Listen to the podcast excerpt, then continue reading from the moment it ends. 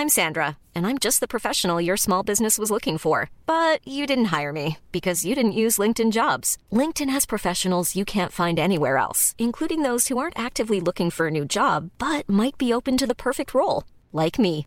In a given month, over 70% of LinkedIn users don't visit other leading job sites. So if you're not looking on LinkedIn, you'll miss out on great candidates like Sandra. Start hiring professionals like a professional. Post your free job on linkedin.com/people today.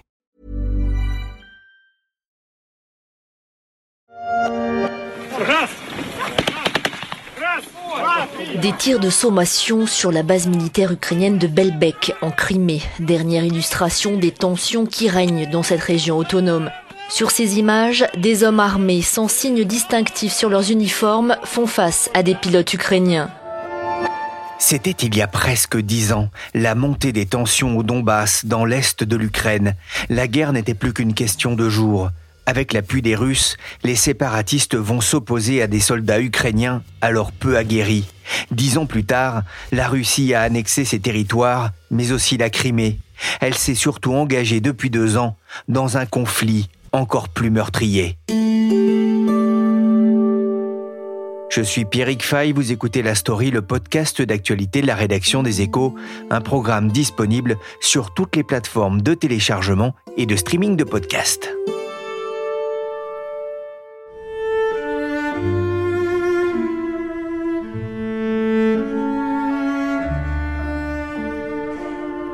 J'ai beaucoup souffert de ce double drame. D'un côté, la mort de mon âme russe, de l'autre, la mort de mon rêve ukrainien. D'un côté, la douleur d'une population russe maltraitée, de l'autre, la douleur d'une population ukrainienne assassinée, agressée, violentée. La guerre en Ukraine côté russe, la guerre vue du Donbass, ou pour reprendre les mots du Kremlin, l'opération spéciale. C'est le titre du livre écrit par Paul Gogo et publié par les éditions du Rocher. Paul Gogo est journaliste, il collabore notamment à Ouest France et à Libre Belgique. Bonjour Paul. Bonjour. Opération spéciale 10 ans de guerre entre Russie et Ukraine, vue et vécue depuis le Donbass, un mélange d'analyse et surtout de reportage, puisque le 26 mai 2014, vous étiez dans le Donbass lorsque l'Ukraine a tenté de reprendre le contrôle par les armes de l'aéroport de Donetsk occupé par les séparatistes. Vous aviez 23 ans. Comment est-ce que vous vous étiez retrouvé là? C'est une bonne question. Je me suis souvent posé cette question parce que c'est une somme de hasard un peu. Je me suis intéressé euh, à l'origine à la Russie. J'ai découvert la Russie par un échange scolaire d'un côté et de l'autre euh, la journaliste Anna Polikovskaya qui a ensuite été assassinée par le pouvoir russe. Et en fait, j'avais déjà cette passion du journalisme et donc j'ai un peu tout mélangé et ça a créé une situation dans laquelle je rêvais d'aller travailler en Russie. Sauf que quand j'ai fini mes études, il y avait Maïdan, il y avait l'annexion de la Crimée et je me suis dit, ben, je vais peut-être commencer mon travail par l'Ukraine parce que c'était un pays intéressant aussi. Euh, j'avais eu l'occasion d'y aller une fois euh, pendant euh, deux semaines. J'avais fait le tour de Kiev, j'avais découvert un peu la ville. Et je me suis dit, là, je suis assez curieux d'aller voir ce qui se passe là-bas. Sauf que j'arrive à Kiev. Maïdan étant terminé, il y avait plus, il se passait plus grand chose, plus beaucoup d'agitation dans le centre-ville. Et je vois sur Internet que des manifestations commencent dans le Donbass. Je ne connaissais pas le Donbass. Je me suis dit, allez, je prends un train de nuit, ça sera ma petite aventure. J'y vais deux semaines, après je rentre en France et puis on verra euh, voilà, ce que je peux faire là-bas. Sauf que j'arrive là-bas et en fait, euh, la situation se dégrade très rapidement et je me retrouve à, couvrir cette situation qui ensuite se développera en conflit armé. Violent combat en Ukraine autour de l'aéroport de Donetsk. La bataille pour le contrôle de cet endroit stratégique, véritable point d'accès à l'Est séparatiste, fait rage. On l'entend dans ce reportage d'Euronews, hein, c'est le déclenchement de la guerre entre Kiev et les séparatistes pour l'aéroport de Donetsk. Quel souvenir vous gardez euh, de ce premier contact avec la guerre? Une journée très étrange parce que les Ukrainiens avaient annoncé l'heure du début de la guerre. Euh, Et donc, un matin, euh, je, m'étais levé un peu tard, euh, je prends ma douche et j'entends des avions de chasse qui passent au-dessus de l'auberge de jeunesse dans laquelle j'étais avec d'autres freelances, d'autres journalistes indépendants. Donc, je sors de la douche, je vais à la fenêtre et je vois ces avions de chasse qui viennent en fait faire demi-tour au-dessus de Donetsk pour repartir vers l'aéroport. Et on voit de la fumée s'échapper de l'aéroport, on entend des explosions, on comprend que quelque chose se passe sur place. Et donc, les médias commencent à nous contacter, nous, les, jeunes journalistes indépendants. On était tous euh, très jeunes et très débutants. Et on se posait la question comment aller couvrir ça? Parce que on était venu sans gilet pare-balles, sans casque. Moi, j'étais pas venu pour couvrir une guerre. Moi, j'étais venu pour euh, voir euh, à quoi les manifestations allaient mener, qui avaient lieu à Donetsk depuis plusieurs semaines. Puis on voit les informations sur Internet. Et puis à un moment, je me dis, mais on peut pas juste rester à regarder ce qui se passe sur Internet alors que c'est quasiment en face de nous. On voyait au loin, 3-4 kilomètres, les fumées qui s'échappaient de l'aéroport. Et donc, avec euh, nos amis, on a décidé de, se rendre euh, du côté de l'aéroport. Donc, dans un premier temps, à la gare de Donetsk, qui est juste à côté de l'aéroport. Euh, et là, on a voulu s'approcher un peu. Et c'est là qu'on a vu, enfin, moi, j'ai vraiment ce souvenir d'avoir vu les deux premiers morts, qui, à mon avis, sont les deux premiers morts de ce conflit. Et notamment une vieille dame dont voilà la, tête avait été touchée par une balle et je n'ai aujourd'hui encore et à l'écriture de ce livre je me suis encore posé la question je n'ai toujours aucune idée de comment cette femme est morte parce que la vie continuait tout autour. De l'autre côté de la gare on entendait bien les tirs d'artillerie on voyait bien que la guerre commençait.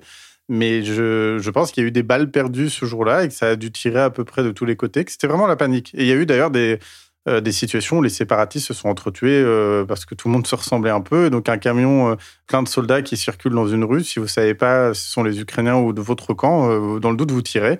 Et il y a eu beaucoup d'erreurs de ce type-là dans les premiers jours du conflit. Qu'est-ce qui motive alors les séparatistes? C'est dur à déterminer parce qu'il y a d'un côté une crainte légitime, et m'a toujours parlé, cette crainte-là, d'une population qui a un esprit, une culture assez loin de celle des Européens. Euh, une population nostalgique de l'URSS. On va en arriver très directement à ces fameuses grand-mères du Donbass. Ces grand-mères, elles vivent dans une région qui était glorieuse au temps de l'URSS. Les, les, usines métallurgiques, les mines, elles étaient connues dans toute l'URSS. Et tout s'est effondré, on connaît l'histoire, tout s'est effondré d'un coup à la chute de l'URSS. Et forcément, les gens l'ont mal vécu. Enfin, il y a une misère, il y avait un côté miséreux à Donetsk, une population qui avait été victime de la chute de l'URSS. Et donc, quand on leur a raconté euh, la, révolution de Maïdan à Kiev, par le prisme de la propagande russe, qui était euh, assez euh, diffusée et développée dans cette région-là, on comprend qu'il y a eu une différence de point de vue culturel entre les deux et que ces personnes se sont inquiétées qu'on les sépare de la Russie, qu'on les éloigne de la Russie une incompréhension totale de tout ce qui se passait à, Kiev. Euh, donc il y avait ça d'un côté, et puis de l'autre, on a quand même vu ces fameux mineurs du Donbass dont la Russie nous expliquait qu'ils étaient en train de mener leur propre révolution, leur Maïdan régional, qui euh, sont sortis de leur garage avec des tanks et des kalachnikovs du jour au lendemain. Donc on a compris que la Russie avait en fait euh, organisé une partie de ces rassemblements, une partie de la déstabilisation. Et, donc c'est un mélange des deux. En fait, la Russie s'est appuyée sur un terreau bel et bien présent pour déstabiliser la région.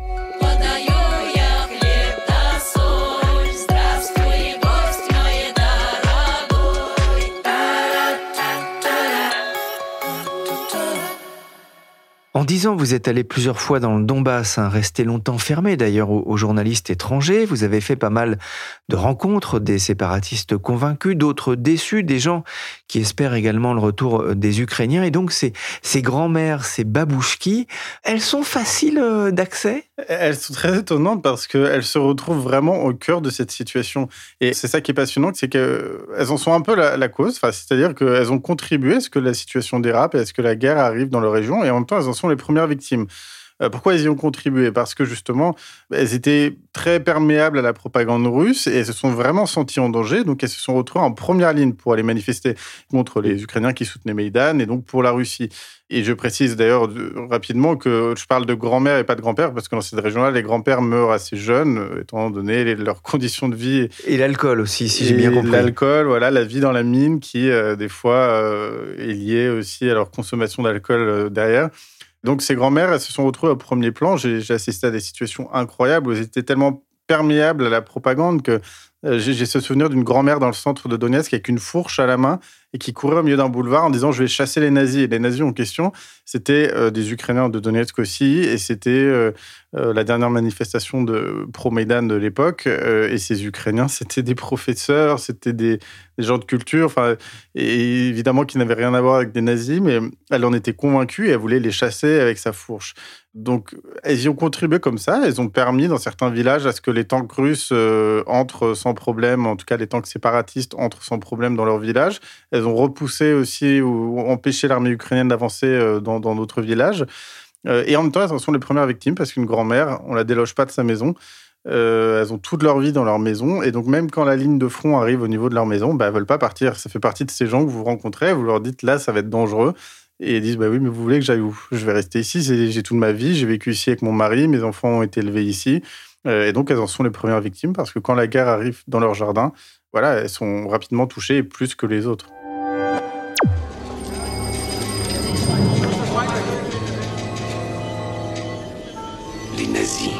Je hais ces gars-là.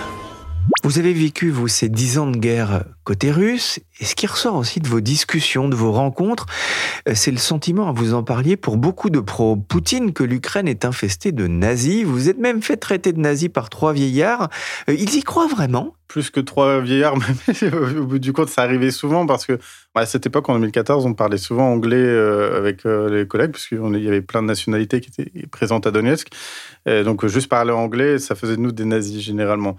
Alors, à Donetsk en 2014, oui, parce que il est vrai que au premier rang de la révolution de Maïdan, quand tout a dérapé euh, à Kiev, il y avait des nationalistes, des ultranationalistes, certainement aussi quelques brochettes de néo-nazis, et que la propagande russe a amplifié tout ça, mais ces gens existaient bien que les premiers bataillons qui ont été créés par l'Ukraine, euh, qui étaient dépourvus d'une armée solide, c'était les plus motivés. Les plus motivés, c'était sans surprise les ultranationalistes, qui eux étaient prêts à prendre les armes pour euh, défendre leur territoire. Mais pour autant, ces grand-mères, elles n'ont jamais été en contact avec ces personnes. Euh, c'est-à-dire qu'elles voyaient ça dans la propagande, dans les médias. mais évidemment, elles n'ont jamais rencontré ces gens-là. Et donc, ça a donné naissance à plein de rumeurs et qu'elles diffusaient abondamment. Mais parce que quand, enfin, c'est comme tout, quoi. Quand vous connaissez pas quelqu'un, quand vous connaissez pas les gens que vous avez en face et qui vous sont présentés sous le prisme de clichés, mais qui, encore une fois, hein, pour certains, il y avait de vrais radicaux dangereux hein, euh, côté ukrainien, mais, mais qui, pour certains, correspondaient pas à la réalité, eh bien, vous avez peur. Euh, donc, cette crainte était réelle. On leur expliquait euh, qu'ils allaient venir tuer leurs enfants, que les nationalistes de Kiev allaient débarquer en bus, empoisonner l'eau de la ville. Il y avait vraiment plein de rumeurs qui sont, euh, je pense, des rumeurs urbaines qu'on a déjà entendues dans plein d'autres conflits, dans plein d'autres situations, mais qu'on a retrouvées dans celui-ci. Donc voilà, mais ça c'est pour les gens du Donbass. Les Russes, pour le coup, ont certainement une autre vision des choses parce qu'eux, ils sont encore plus loin de tout ça et qu'on leur parle de nazis ukrainiens, c'est quelque chose de très très flou pour eux.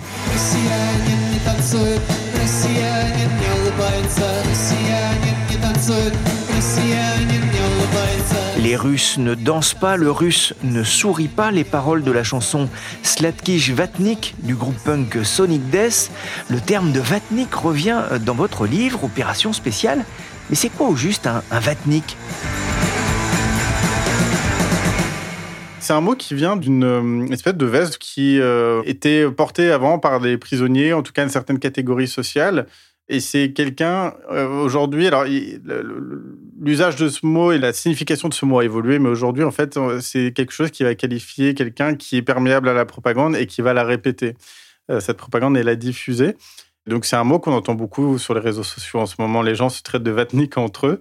Et il y a ce mot-là, moi, alors qui est intéressant, moi j'aime aussi le terme de zombie parce que ça correspond, enfin, c'est une petite nuance. Ça paraît insultant et c'est effectivement pas un mot que je peux utiliser euh, dans, des reportages, euh, mais qui correspond à une réalité euh, où je tombe parfois sur des gens qui vont me m'asséner de propagande, mais avec un grand sourire.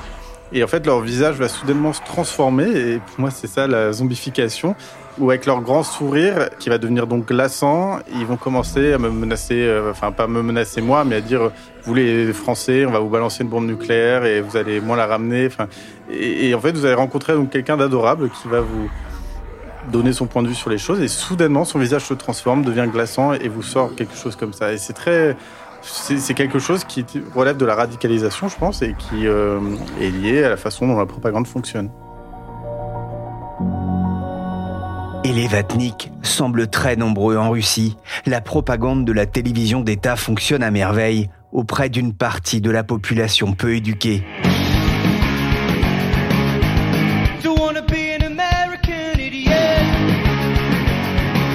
Sont à la Russie ce que sont les American Idiots, moqués en 2004 sous George Bush par le groupe Green Day, qui ne voulait pas voir les Américains devenir des idiots dirigés par un président stupide et une nation détestée sur le plan international.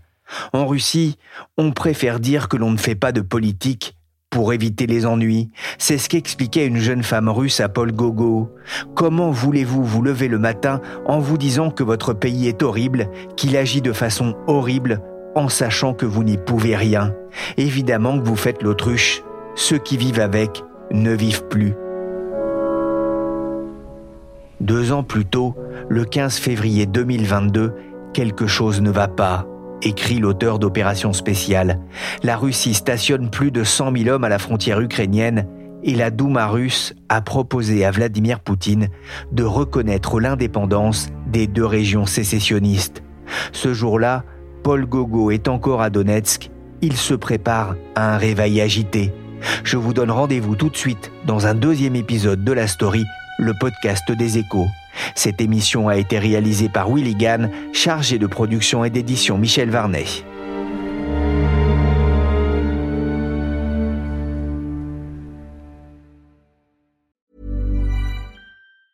Hi, I'm Daniel, founder of Pretty Litter. Did you know cats tend to hide symptoms of sickness and pain? I learned this the hard way after losing my cat, Gingy. So I created Pretty Litter, a health monitoring litter that helps detect early signs of illness by changing colors, saving you money and potentially your cat's life. Pretty Litter is veterinarian developed, and it's the easiest way to keep tabs on your fur baby's health right at home. Go to prettylitter.com and use code ACAST for 20% off your first order and a free cat toy. Terms and conditions apply. See site for details.